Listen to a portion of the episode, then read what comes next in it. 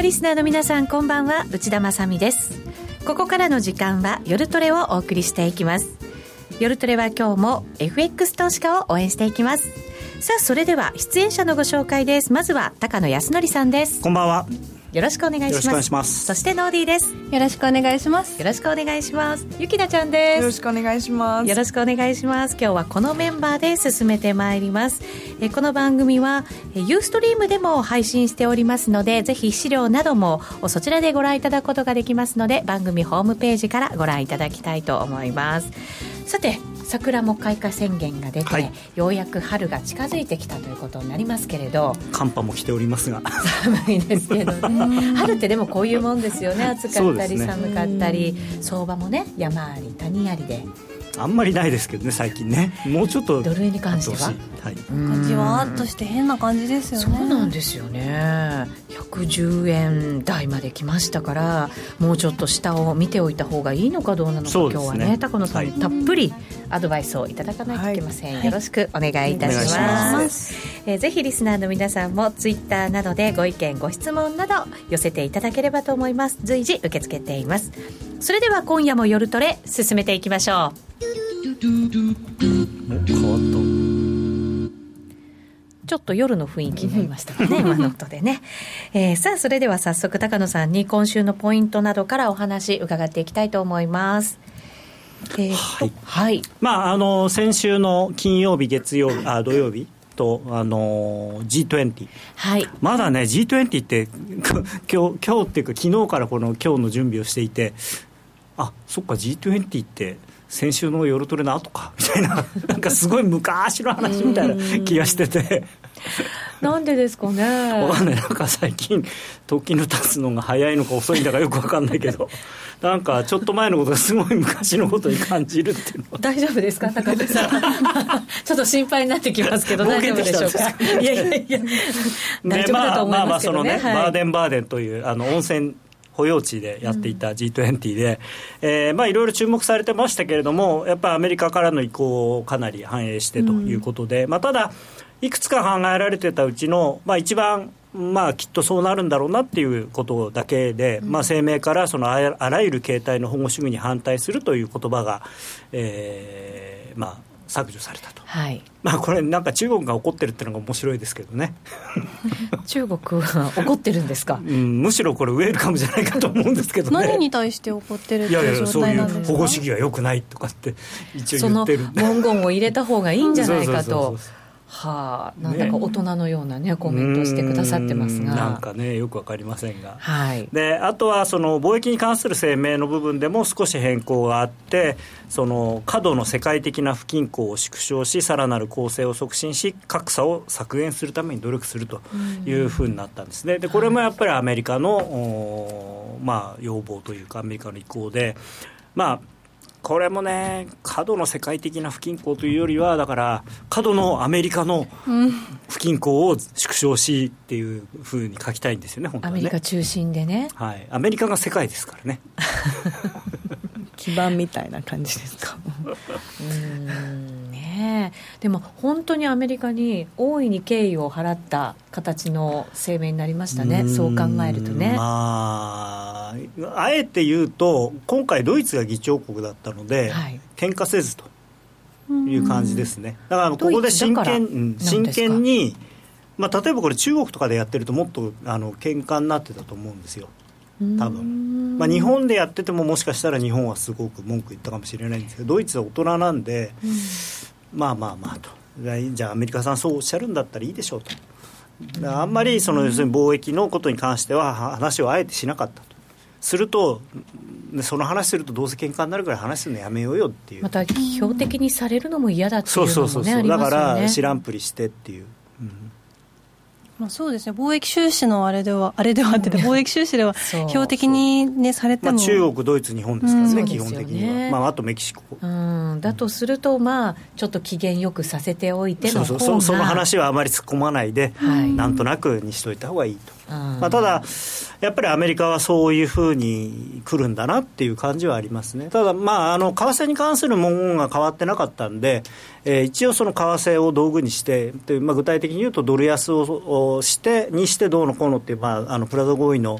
なんか現代版になるんじゃないかっていうような話もありましたけど、そういうのはまあ一応なかったっていうので、まあ、ちょっと一安心という感じですかね。まあ、ただ、えー、やっぱりそうは言ってもその貿易のことでアメリカは強く不満を持ってるっていうのはこれであの非常にあからさまになったんで、はい、まあ、じわっとこうドルがじわっとっていうかねドルが売られてるっていうのはまあそのせいだと思いますね。そういう意味合いがあるんですね、ね。あのドル安には。後でまたお話ししますけれども、えー、一つは FOMC に対する勝手に期待して勝手に落胆してるっていうのと、やっぱりこの G20 でアメリカの貿易に対する姿勢が割とはっきりしたと、はい、そのあたりが、まあ、あともう一つはあの昨日から話題になってるあのオバマケアの話っていうのもあるんですけれどもね、はい、結局減税もだからまだまだ先にならないと出てこないんじゃないかと、ね、いうことですよね。で、まあ、ちょっと数字だけ確認しておくとですね、あのまあ、アメリカの長期金利がそれで低下をしていて、えー、FOMC の追加利上げを決定した時がまあ大体2.6%ぐらいだったんですが今2.37%ぐらいまで昨日一旦下がってるんですね。でなんかすごく円高が進んでる気はするんですが、実はドル円は、あのー、まあ昨日までの数字でいうと、110円台の半ばから110円台半ばということで、うん、まあ、3.5%ぐらい円高になってるんですね。3.5%、はい、はい、で一方、ドル指数が105.5から99.55ぐらいまで下がっていて、これは4.7%ぐらい下がってるので、はい、実はドル全体の下がり方の方がドル円の下がり方よりも大きい。ああ、そういうことになるんですね、はい、だから円高ではなくてドル安なんですね、ドル安はい。で理由がさっきあのまとめるとさっき申し上げたように FOMC がやはり期待ほど高派的ではなかった、うん、からオバマ、えー、トランプ政権の貿易不均衡に対する態度がまあはっきり見えてきたっていうのと、はい、まあ、あとそのオバマケアの代替法案に関してその共和党内で不協和音が聞こえてきているので、うん、この間のあの一般教習演説の代わりになる演説の時には、かなりその共和党がまとまったんじゃないかなというイメージがあったんですけど、まあ、やっぱりそうそうは簡単にいかないんだなということで、あのこの問題がちょっと長引くと、ですね減税がうまくできなくなる可能性があるんですね。これからだって本当に決まっていくんだろうかっていう不安になりますよね、はい、今までは大統領令がいろいろ続々とあったんですけど、はいあの具体的にちゃんとした法案はこれがもうほぼ初めてなんですね、うん、だからここで共和党が、まあ、なんだかんだ言ってトランプさんをまあ筆頭にしてちゃんと一枚岩になってるよっていうイメージだとあこれならトランプさん言ってたその強強力な、えー、減税とか規制緩和とかどんどんやってくれるっていうふうな確信が持てるんですけど、うん、ちょっとあれ大丈夫なのかな最初からつまずいちゃった感がね、ありますもんね。そうなんかオバマケア自体でなんでこんなにドル安になっていくんだろうと思ってオバマオバマケアのその代替法案に関して決まらないっていうのが、その先の減税も決まらない。で予算とか、まあ、一つの象徴っていうかね。うん、ねっていうところなんですね。感がね、やっぱり増しちゃった感じが、ね、オバマケアはね、これなんかどっちも行きづらいんですよね。だから結局共和党の中でも、はい、保守派の人は。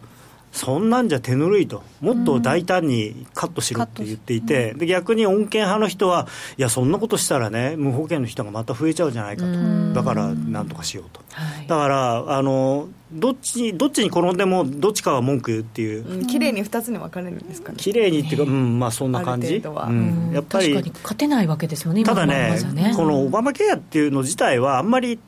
多分いいあれではないんですね。あの、うん国民皆保険制度と言いつつも、日本みたいに例えば、国が主体になって運営している保険があるわけで、まあ、それはあの低所得者向けとか高齢者向けのやつはあるんですけれども一般の人に関しては単純に国が仲介してあの、はい、民間の保険に入れって言ってるだけなんで。なんか保険料とかの問題はよく聞きますよね、で民間の保険もどんどんね高くなっちゃってるんですよね、うん、でそれはなんでかっていうと国がこういう要件を入れなさいこういうのも入れなさいこういうの入れなさいで、うんまあ、あの非常に高額な医療費のかかる、はい、あのま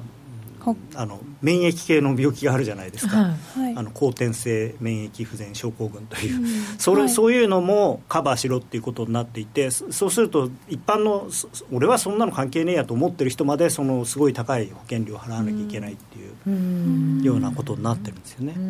で今これ簡単にまとめてあるんですけどだから廃止、オバマケアを廃止するもしくは修正するってことは共和党としての党のあのなんていうのかな、えー、党党としてのそのあれに入ってるので方針に入ってるので、はい。あのこれは共和党は全員賛成、はい。ただあの保守派はもっと規制を緩和しろ。で穏健派はあそそんなに緩和しちゃだめだって言ってるどうので、変えるかですよね。でさっきから言ってるようにその採決が遅れるってことは今後の政治日程全体に影響があってで特にねあとさっきの法人税の引き下げの期待が遠のくのと同時にあのイースター休暇なんかがもう4月に入ると待ってるので、はい。下手するとまた予算切れになっちゃってその政府機関の閉鎖っていうことにもなりかねないと。何年か前にありましたもんね。でもね、これ面白いなと思ったんです。これだって日本だったら、ええ。じゃあそのイースター休暇取らないでその間、ね、議会やりゃいいじゃないかと思うでしょ。働けばいいじゃんとうん、でもアメリカはいやここは休みだからって最初から。その後そのなんかね期限切れになろうが何しようがいや休みは休みでしょっていう国民性かなやっぱり。まあだからここそういうのは。あのあれですよね。あのブブラック企業になるのかならないのかっていうのを。に日本はそこで頑張っちゃうから頑張っちゃいますもんね。残業までしてね頑張っちゃいますけど。うん。面白いですよね。はい。まあ、でもちょっと気になるのは、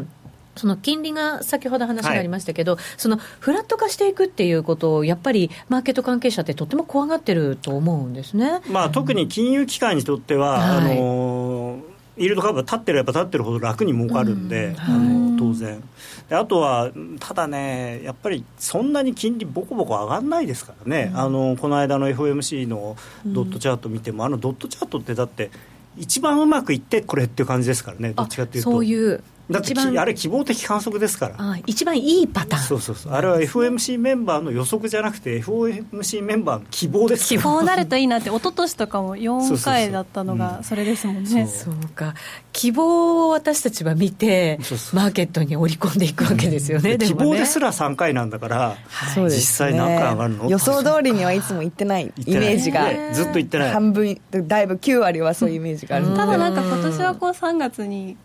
利上げしたしみたいななんかまあまあもしかしたらねうまくいくかな。でもそれも結局この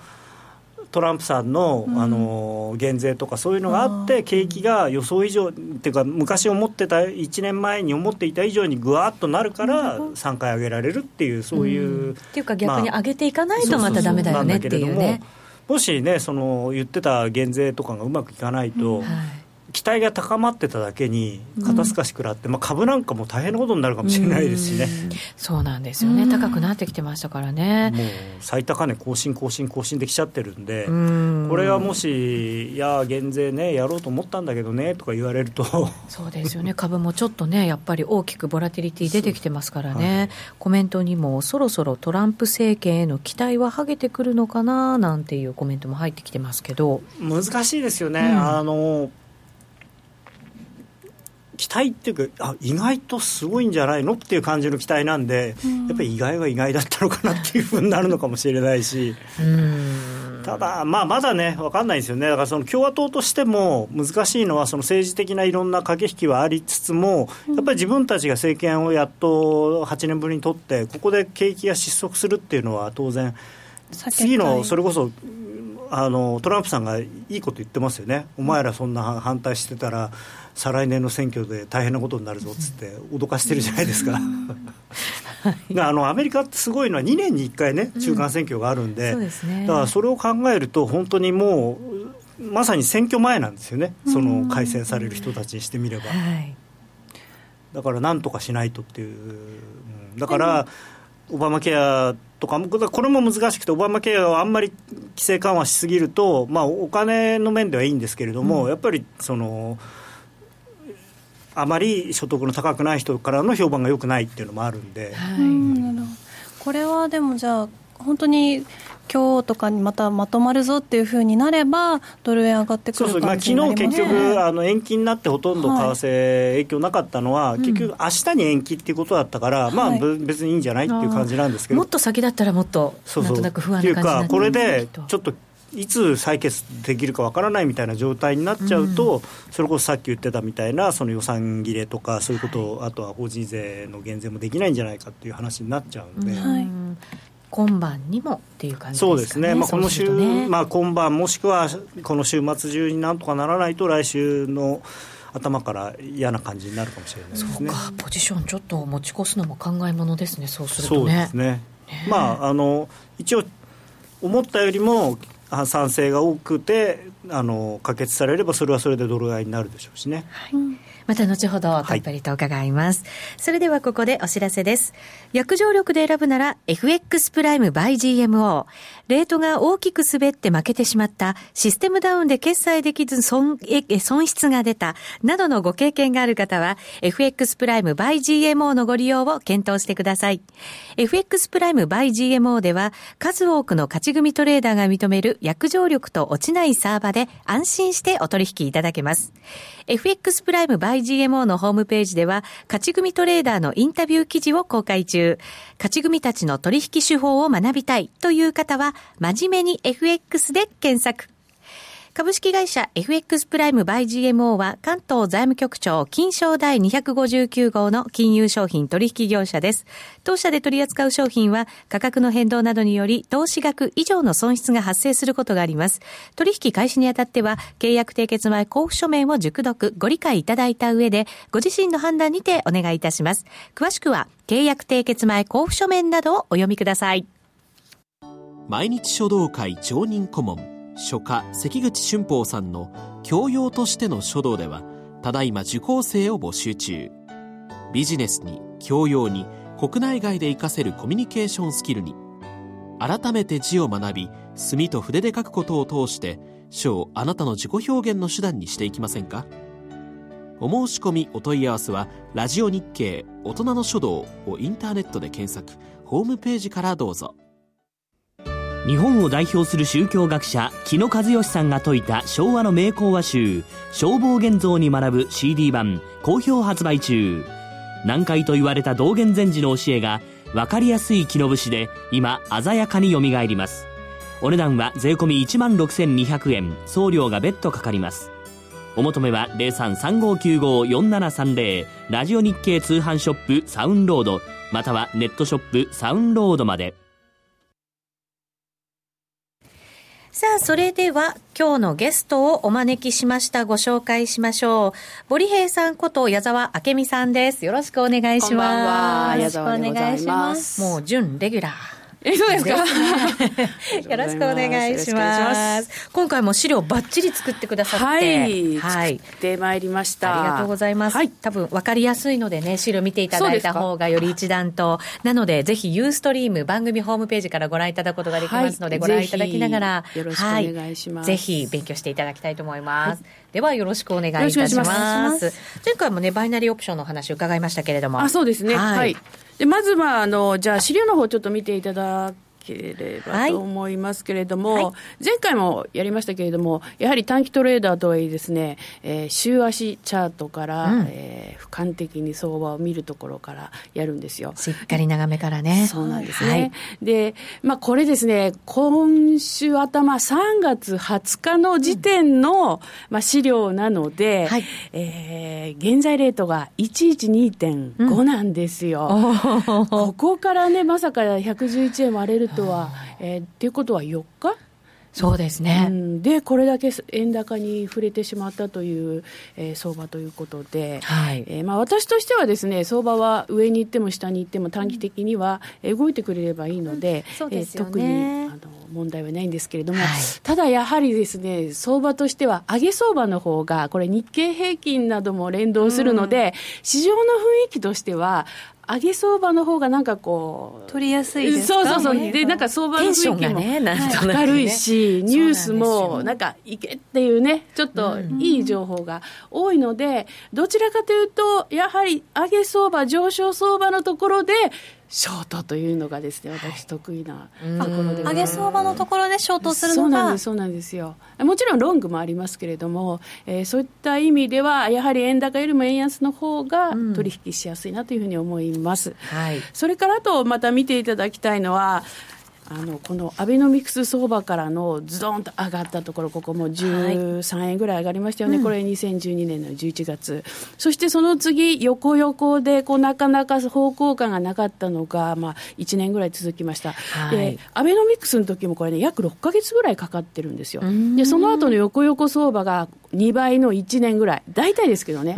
でその後の黒田バズーカ2が、また2014年10月ということで、2年後なんですよ。でここでまたドカンと上がったのが約1年ぐらい続きます。はい、で、横横相場がまた、えっ、ー、と、あ、違う、く上がったところは6か月で、横横が1年と。1年。いうなんかねあのそういうパターンが見られるんですね。うんうん、であのやはり私はまあ、テクニカルがメインですけれども、あとはパターンとか、その値動きを見るので、はい、そうやって考えると、今回、トランプ相場もドカンと上がった、上がってきて。ここでも3か月ぐらいなんですよ、11月から、まあ、1、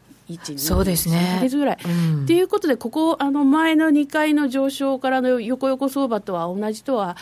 まだね、言えませんけれども、ちょっと短いですよね。って考えると、ええ、まあ、あと今のこのもみ合いの相場は、半分でかで2倍で考えたら6か月ぐらいかななんていうふうなことも考えられますし、うん、あのこの赤丸で方向感がないところ、ちょっとねあの、短期トレードとしては取りにくかったんですが、この動きを見ると、まあ、今回のこの112.5、ちょっと今、押しまして、111円割れのところを、まあ、この赤丸2つに比較すると、まだ当分ちょっとここ続くかなというような感じです。はい、で今、えーと、これ、ボリンジャーバンドの、えー、今、111円のところっていうと、下のですね、ここから進んで、えー、マイナス1シグマのところ、ひげちょんって感じなんですよ。うん、タッチぐらいですか、えー、今、ボリンジャーバンド週足のチャートですね、見て、あの、見られる方見ていただきたいんですけれども、はい、ちょっとそんな感じなんですが、ただやっぱりあの、センターライン割り込みましたけれども、方向としてはまだ上を見ておりますので、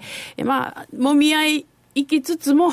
えー、もう少し円安方向に行くんじゃないかと、うん、それからあと、線を引きましたよで、あの101円と119円、これは何かというと、このアベノミクスの後横横に行ったところが101円のところで、はい、えー、ちょっと硬かったんですね、うんうん、でえー、ちょうどトラトランプ相場のところで、選挙の後急落したところも101円で止まっているということで、はい、まあ、ここまでは来ないんじゃないかなというようなふうに思ってます。はい、それからその一段上の119円というのは黒田バズーカ2のところでやはりちょっと、えー、揉み合ったところで、えー、トランプ相場でもこれ一度トライしたのが118点いくつだったか忘れちゃったんですけども、12月12日。うんうんね、やはりこの119円目指すときにまた一回ちょっと大変なのかなと。で、ここブレイクしたら、えー、さらにもっと120円とか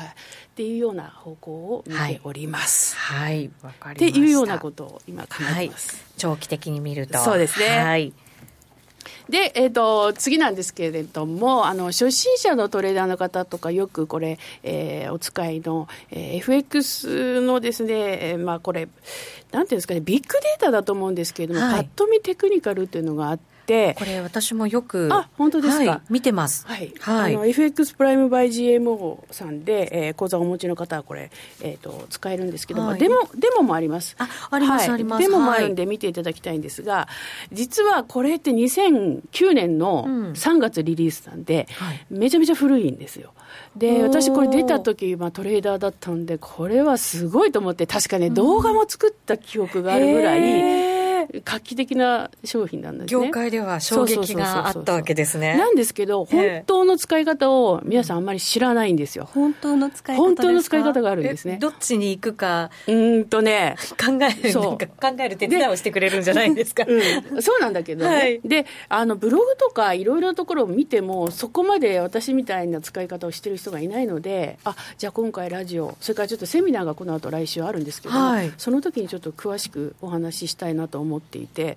でこれあの普通にパッと見テクニカルってやって、選択するとこの図が出てきます、はい、これ、えー、3月20日の時点ですから先ほどの週足チャートと連動していますので、うん、えー、見ていただければといいんですけれどもパッと見テクニカルっていうのはもうローソク足3000本のビッグデータ過去12年分の、はいチャートのパターンから一番似てるやつが1位、2位、3位と、うん、でこれあの、近似値であのパーセンテージも出るのでそこまでは皆さんやるんですよ、はい、でさらにもうちょっとこうひねるともっと使いやすくなるというのを今回ご紹介したいんですけれどもここまで出してここからひねるんですね。ここからひねるんです。えこれだけではダメなんです、はい、私これまでですね、うん、見てるだけです。ね。で あのでいいんですよこれでも、うん、でもっとあのやります。で、はい、このデフォルトの状態ですと今の予想価格で一番近いのは105.52、うん、えー、2位が104.35で3位が96.96とああこういうふうになるんですねというふうになるんですけど。115.52ですか？はい。115ですね、あすいません、間違えました、これ、資料ちょっと、はい、じゃあその下が114そうですね、ノーディーさん、すいません、ありがとうございます。よくぞ気づいてくれました。あれ、その下は104で、104で大丈夫ですね。はい。すみません。1番だけ115。そう、数字がね、苦手なので、よくやります、こういうこと。ありがとうございます。まあ、1の一番近いものだと、はい、横でそのまま大体115円、ね、なんか下を見てますよね。で、えっ、ー、と、次のページ、ちょっと今、まあ、えっ、ー、と、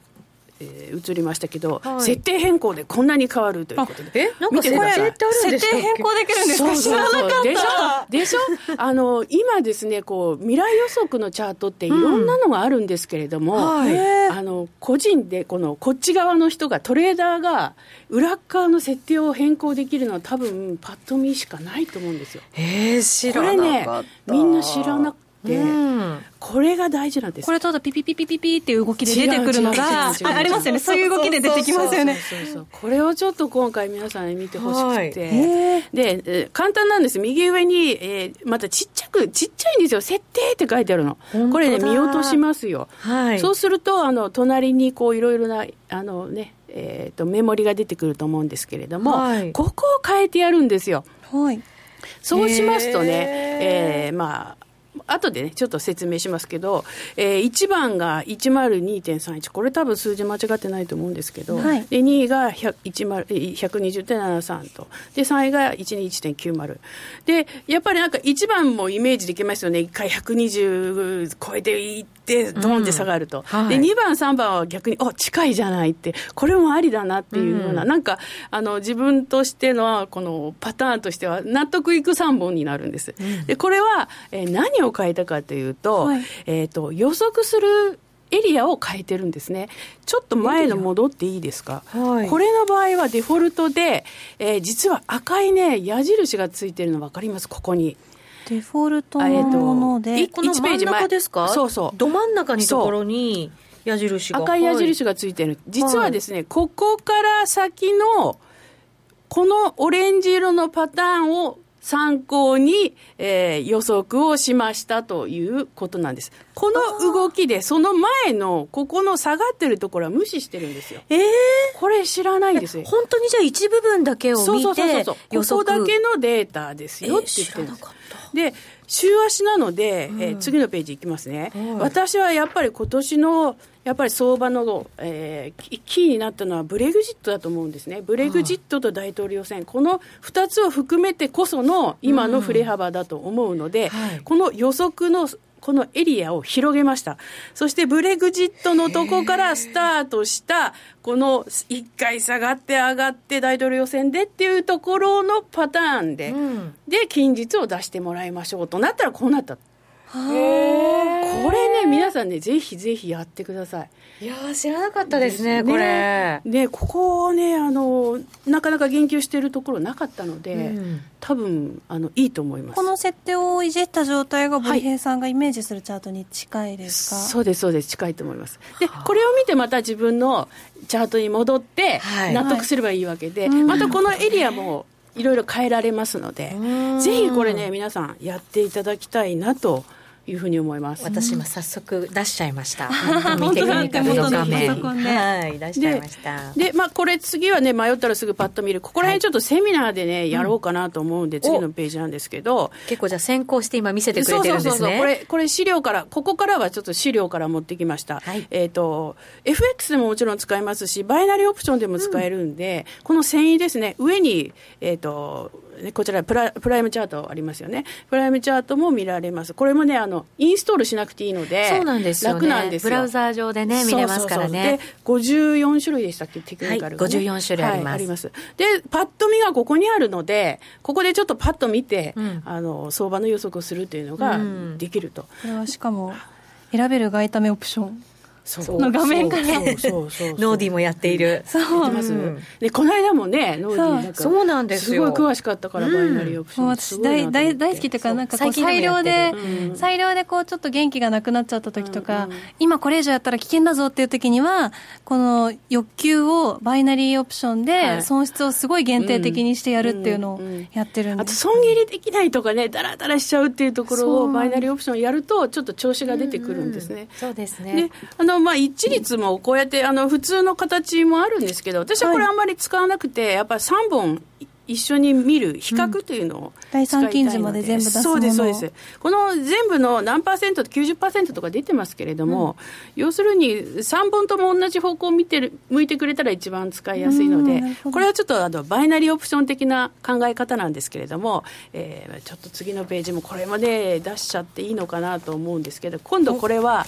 バイナリーオプション的な考え方で3本の線が同じ方向とか同じようなエリアをレンジで考えて、はい、ここをクリアしているものがあれば買うっていうやつなんです。わかります、うん、なるほど、こう3本出てるものが、どれも例えばこう上に行ったり下に行ったり、バラバラっていうのじゃなくて。そう。っていうことは、ね、ビッグデータですから、うん、その多数決を取ると、うん、これ FX でも使えると思うんですよね、うん、うん、これをねぜひ、えー、やっていただきたい、はい、ので、まあ、全モデルっていうのがちょっとおすすめかなというふうに思います。全モデルですね、はい。でここ次のページにこのカスタマイズ法が全モデル。全モデルにしてみました。全モデルにしてみました、はい、森平さんの話を聞きながら、聞きながら早速早速。そう設定をしております。いいんですよ。理由なんかパターンなんて、うん、これが全部自動的に出してくれますから。確率としてあるということですなんですやっぱりより確率の高いところで勝負したいなって思うので、うん。うん、そのためにはやっぱりね活用できるものはやっぱりうまく活用してほしいですもんね、はい、ちょっと一個もう一個戻戻っていいですか、はい、えっとねこれねどこの価格を通過しているかというのと、あというの忘れちゃった、あと、えっと、バイナリーオプションの場合は満期という判定時間が決まってるじゃないですか、ですからこのゴールを知りたいわけじゃなくてこのメモリをね、計算して、自分の判定時刻に通過する価格帯3本を知りたいんですよ。うん、この後あその満期以降上がろうが下がろうが関係ないんで、そこもちょっとね、メモリで計算するという。うん、あなるほど。はいはい、バイナリーだと、あの、足はどれぐらいの時間足で見てますかえっとね、最短10分までありますから、10分足で全然十分だというふうに思います。10分から始まって、15分、20分、30分、1時間、2時間、4時間、8時間、日足、週足、月足と。はい、そういうことなんですね、はい、一気に読み上げてみました。はい。で、多分こういう、なんていうんですかね、老舗のものですし無料のツールっていうのは意外といいものがあって、はい、どんどん使い倒すべきなんですよ。でなかなかそういうちょちょっとしたこうねアレンジっていうのは大事かなというふうに思います。はい、ここら辺ちょっとセミナーでやりますけど、はい、まだ時間大丈夫ですか？はいまだ大丈夫ですね、はい、あの、はい、予想はどう変わったってとこちょっと見てほしいんですけど、うん、これをさっきのもうちょっとこうねあの冷やしベースでやった分なんですがこれゴールデンウィークのところまでをちょっと見ていただきたいんですが、はい、えー、7のとこね、えー、対象期間をね冷やしで100本にしました。っていうことは100日分のデータ。しかも大統領選からの上昇のところを含めた予測とやりますと、うん、で予測期間の方も100にしてるんですよ。はい、そうすると100日後。で3月18日からの100日後なんで、うん、まあ秋口ぐらい。はいまだ見れますね。秋口ぐらいのイメージなんですけれどもポイントは、えー、1マスが12本ということは12日分っていうのを考えて、はい、計算するとこの3本がくっついてるのがゴールデンウィークあたりなんですよね。で季節性としてもこのなんかこうゴールデンウィークってやっぱ動きあるじゃないですか。ありますね。うんだからここっち側から攻めていくっていうのも面白いじゃないですか。3本がどれも近いところにいるところっていうのの値段を見て、そのここで今予測しといたものを直前の時の価格から、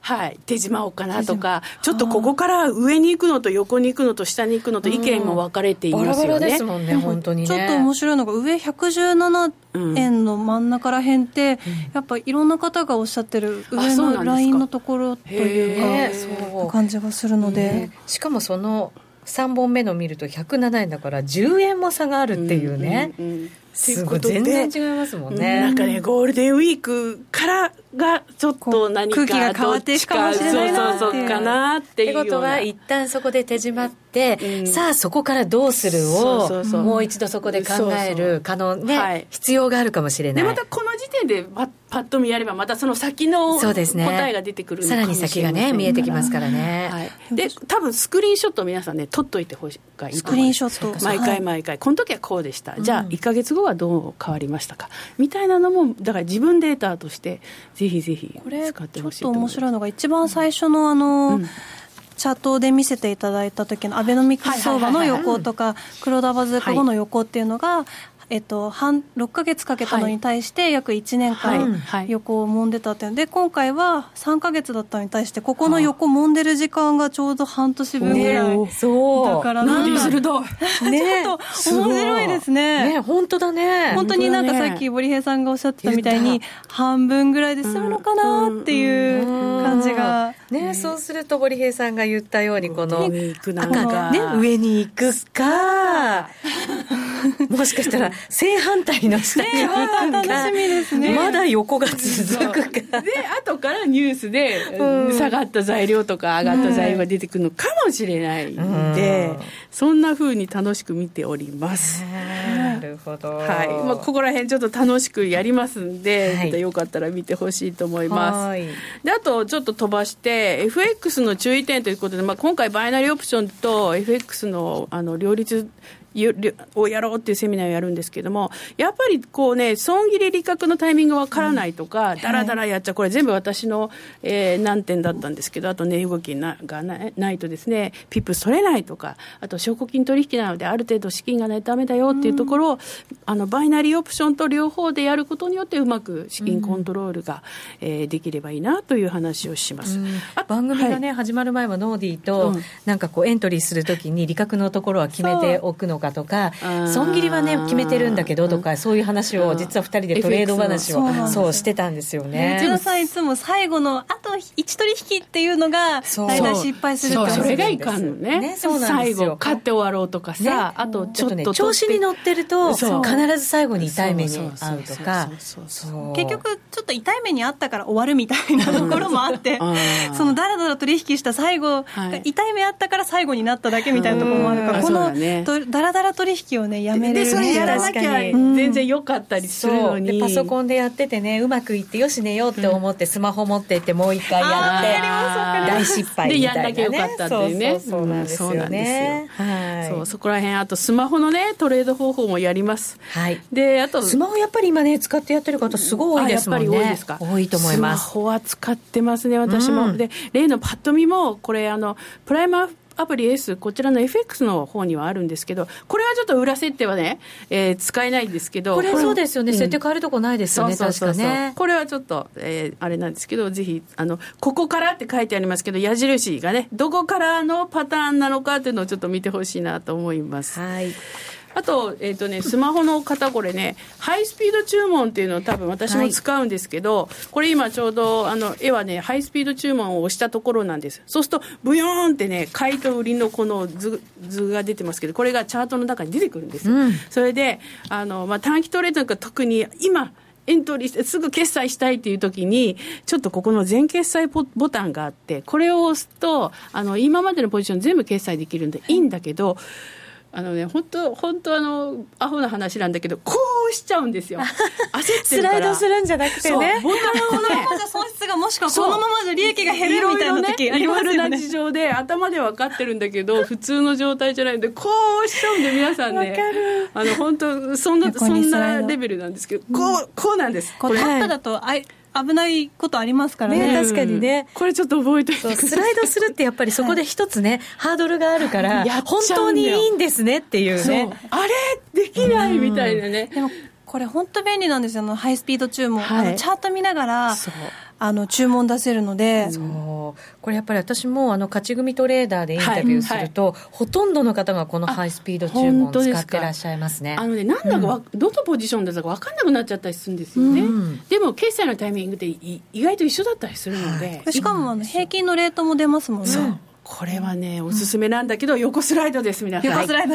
横スライドだということをちょっとね、思い出してください。はい。そしてもあのね綺麗にこのスマホ版というかあの、ね、ツールが出来上がってるので、これも語り出したらね終わらないのでね、はい、セミナーで、セミナーで。すいません。なんかセミナーセミナー言ってますけど。今日は予告バージョンということで。はい。すいませんね。でえっ、ー、と最後ちょっとあのセミナーの告知の前にあの成功に備えようと、これもやります。はい、で、あの、勝利の秘訣と言ったら何なんですけれども、えっ、ー、と、私のこの、まあ、実践してきた中での、まあ、ポイントなので、ちょっと違うのかもしれませんけど、普通とはね。で、一番が毎日コツコツ相場と向き合うこと、これはよくありますよね。うん、これやっぱりね、やらないとって私も思います。うん、で、今のトレ今の相場ってすごくこう、あの、順張り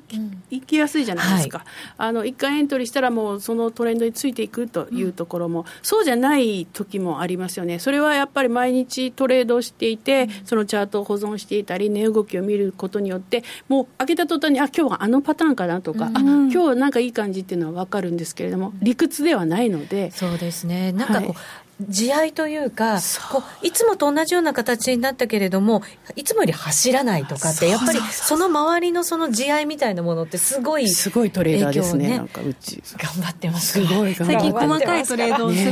訓練を、短めのねトレードをちょっと訓練してるんで、はい、その通りです。はい頑張ってます、はい、それから2つ目これね損切りになれないことえー、慣れた方がいいのかと思ってみんなこうわざと損切りしましょうとか損切りの練習をしましょうって言うんだけど、うん、やっぱり損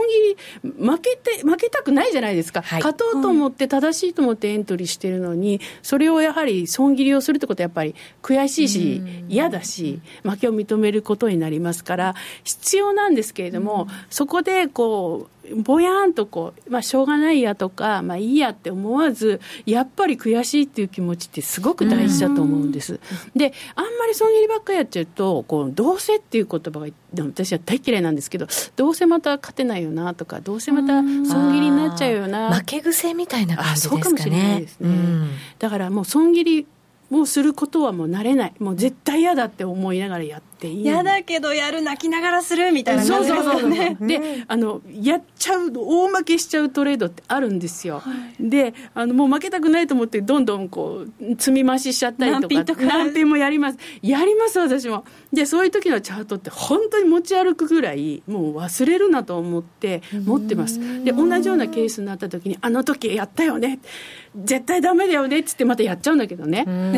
やっちゃうんですよ。もうそんなあの人間なのでやっちゃうんですけれども、それを失敗をやっぱ重ねていく。そうかで勝った時っていうのはあんまりあの喜ばないああよかったっていう方が多いんですよ。ああよかったこれ勝ったっていう方が多くて負ける時の方がずしんずしん来てしまうのでやはりそこら辺のこのコントロールというのは大事かなと思います。やっぱり自分との戦いですねこれね。そうですね。あとまあ3番の自分の得意パターンを見つけること、はい、これあのさっきのねツール。えちょっとしたツールですごい見つかっちゃうことがあって、うん、あとあの外為ウォッチっていうのがこうあるんですけど、はい、プライムさんに。これもボラティリティの通知とかがバーンってくるので教えてくれるんですよね。それものすごい重宝してます。いいんです使ってるんだ。さすがノーディー。ノーディーすごいですね。ノーディーすごい。トレード便利なねツールをたくさん使う。ね ツール使いこなしは絶対自分の能力が足りない分はツールで補っていかないと。私も私もそうです本当に。えー、私なんかもうただただ張り付いちゃうけどね、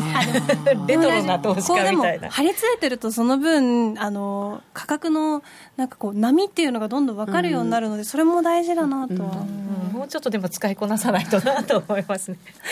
あと4番のシンプルに柔らかく、これはもう自分で順張りしかやらないとか逆張りだとかドル円しかやらないじゃなくて、やっぱりその時の相場に合わせるということです、それからあと5番が、えー、これが一番ちょっと言いたかったことなんですけども、成功はいきなりやってくる、えー、要はもうコツコツコツコツいろんな思いをしながらやってるとある日突然ね勝っちゃうんですよ。例えばあの、逆上がり急にできたみたいな。あの、ずっとできないのに。確かに急だったかも。自転車の時とかもそうでしょ？ああいう感じで、いきなりやってくるんです。で、次のもう一回やるときにめちゃめちゃ怖くないですか？あれ今できたんだけどどうやってやったか分かんないもう一回自転車乗るときとか逆上がりもう一回できなかったらどうしようってって踏み込むね。あの瞬間。これがあってですね実はその急にロットが増えて急に儲かるようになっちゃった、うん、これ実際にあったんですよ。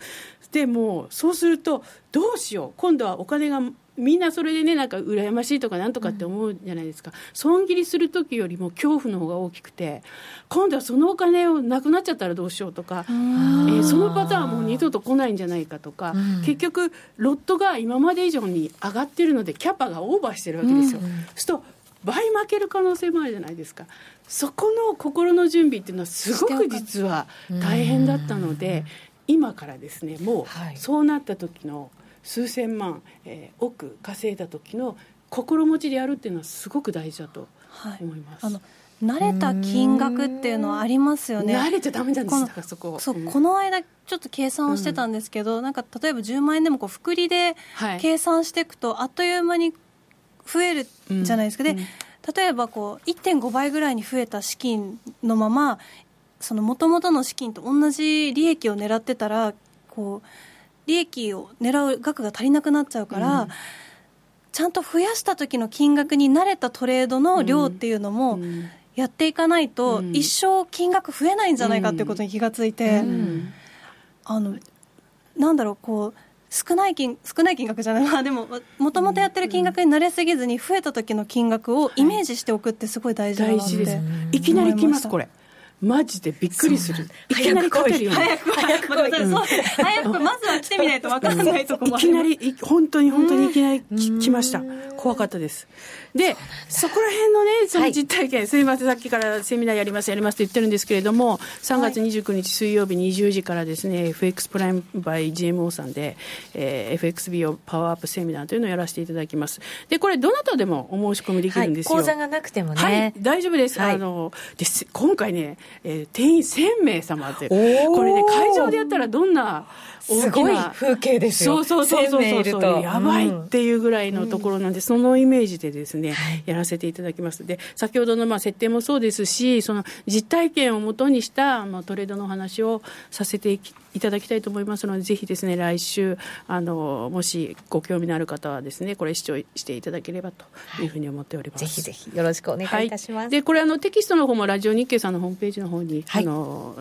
上がってると思いますので、こちらは PDF で、えー、見ていただければと思います。はい、それからあとこれ全然私は出ないんですが、このもう一個告知させてください。ありがとうございます。組 FX トレーダースペシャルセミナー in 大阪というのがあります。はい、で、えっと、実はこれ私ずっとこれ、ウッチがね、やってらっしゃるんですけど、はい、あの勝ってるトレーダー8名の方のいろいろなインタビュー記事があって、はい、実はまだまだ続いていてですね、うん、もう多分3本ぐらいあと、ババンバンとアップされるんじゃないかと思いますが、ね、一番大事なのは、勝ってる人の話を聞くことなんですよ、うん、よっぽどマーケットニュースを見るよりも、どうやって勝ってるかっていうのを、生の声を聞くべきだと思って、はい、私のさっきのあの怖くなっちゃったとか、あとどういうふうにやったっていうのを多分あって、でこの8名のトレーダーの記事ってもう実際掲載されてるんですけど、それぞれいろいろな投資方法があって、スタイルも全く違うんです。で、今回のこの5月13日の大阪セミナーは、えっ、ー、と、よいよいさんでしたっ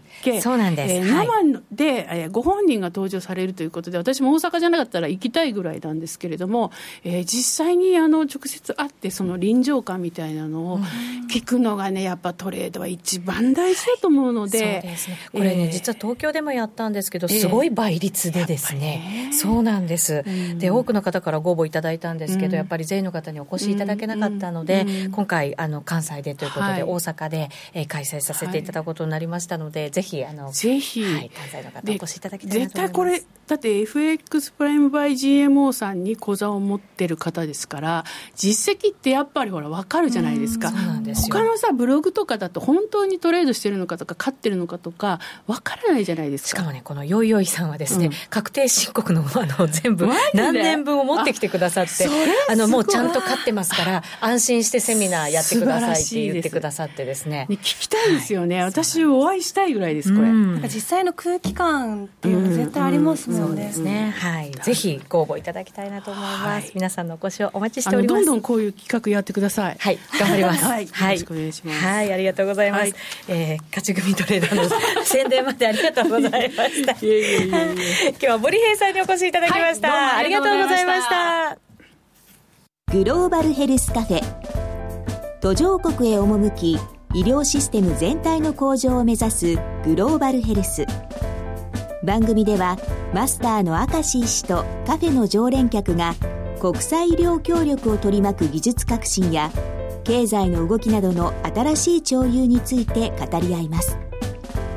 放送は毎月第3火曜日午後5時30分から。どうぞお楽しみに。聞き手の心に語りかける説得力のあるナレーションを学ぶ。響きの良い美しい日本語で話せば思いは自然に伝わります。言葉の素晴らしさにさらに磨きをかけてプロのナレーターにチャレンジしてみませんか？ラジオ日経 CM 番組ナレーターカレッジでは第55期6月生を募集中。スタジオでの無料体験レッスンにぜひ一度ご参加ください。お問い合わせはナレーターカレッジをインターネットで検索。ホームページからどうぞ。夜トレ、高野康則の今夜はどっち？このコーナーは、真面目に FX、FX プライム by GMO の提供でお送りします。えここからも FX 取引を真面目に、そしてもっと楽しむためのコーナーです。よろしくお願いいたします。さて、先ほどは今週の話聞きましたので、はい、じゃあ来週の話も聞いていきましょうか。来週はですね、えー、なんと、金曜日が31日。はい。はい。年度末。そうですね。はいでなんかねとにかくすごいんですよ数字がいっぱいあって数字がいっぱいあって。とにかくすっごいですね、はい、経済指標がいっぱい出るってことですか、はい、月火水木はあんまりないんですけど、うん、あの金曜日に大量に日本の失業率鉱工業生産イギリスの経常収支 GDP ユーロ圏の消費者物価 CPI、うん、それからアメリカの個人所得個人指数 PC コアデフレーターシカゴ購買部協会景気指数ミシガン大学消費者信頼感指数と。よく言えました あとはあの皆さん気をつけていただきたいいのは31日、えー、年度末、うん、四半期末かつ週末かつ月末。あの結構中値が荒れることが多いのでそうなんですね、はい、あのいろんな思惑があってですね、うん、中値を高くしたい人、はい、安くしたい人、はいそうかそういうのにじゃあなんかいちいち振り回されないようにしなきゃいけないんでしょうね、まあ、本当ね。9時午前午前9時45分ぐらいから55分ぐらいまでは、急にビヨーンと、まあ、上がることが多分多いと思うんですけど、ね、傾向としては上がる傾向としては上がることが多いですね、うん、かなり激しく動く場合があるので、要注意と。はい、であとは、まあ、そのさっき申し上げたようにあのこの今日とか明日中にそのオバマケア代替法案がうまく成立しないと、ちょっと月曜日から円高ドル安とい。う可能性があるので、まあ、注意が必要かなと。はい。であとは本本来的な意味ではその来週の PC コアデフレーターっていうのが一番、うん、あの大事な数字なのでアメリカのね、はい、はい、まあ、これがどのぐらいの数字で出てくるかっていうのが、まあ、うん、一応要注目ということですね、うん、これを見ながら、アメリカの利上げのペースなんかをこう感じていくわけですけどね。ね。はい、はいどうなんでしょうね、この数字ってまだそんなにぐっと上がっていくっていう感じのイメージではないんですよね。そうですね、まあ、じわじわとしかもともと上がらない数字なので、はい、あのまあ、ただ、その傾向的に、ね、上がっていくのかどうかっていうのはやっぱり見ていかなきゃいけないので、うん、まあ、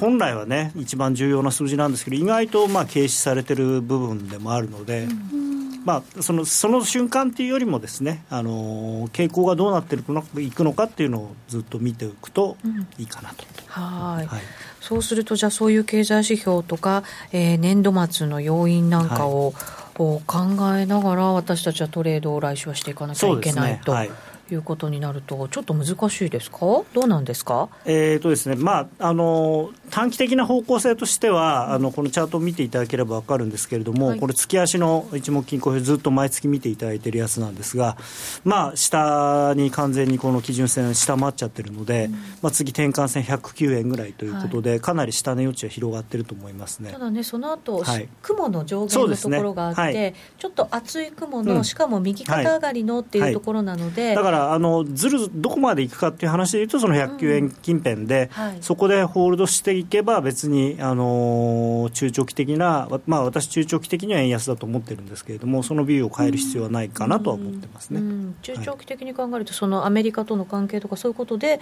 円安だとそうですね。あのやっぱりペースの速い遅いはあってもアメリカは利上げの方向ですし、はい、日本は今のところまだ利上げをする気配がないので、あのそういう意味でもドル高だと思います。あとやっぱりアメリカは景気が僕は良くなると思ってるんです。一応まあトランプ派なので。はい、その減税とかがね、うまくいった場合は。そうそうそうでやっぱりあのこの間も話しましたけど、景気って気持ちの問題なので、まあ、トランプさんあなんだ、なんだかんだ言われて、まあ、ムードメーカーではあるのでね、いい方向に導いてくれるのではないかという、まあ、期待感も込めて、でやっぱり株があれだけ強いわけですから、われわれ考えてる以上にアメリカの国内、楽観的なんじゃないかなと思うんですよね。ただ、それこそこ今夜あたりのその採決がどうなるかっていうので、トランプさんの力が本当にどこまで及ぶかっていうの次第では、ちょっと。まあでも、だからその短期的にはだからね、ちょっとうまくいかないと売られるかもしれないんですけど、でも、まあ、長期的にはやっぱりちゃんと、ね、説得できればっていう。カバーしていければって、うん。えーと、質問が1個入ってトランプ大統領は今日ダメでも説得し続けるのでしょうか？それでも今日説得に失敗すると来週は円高ですか？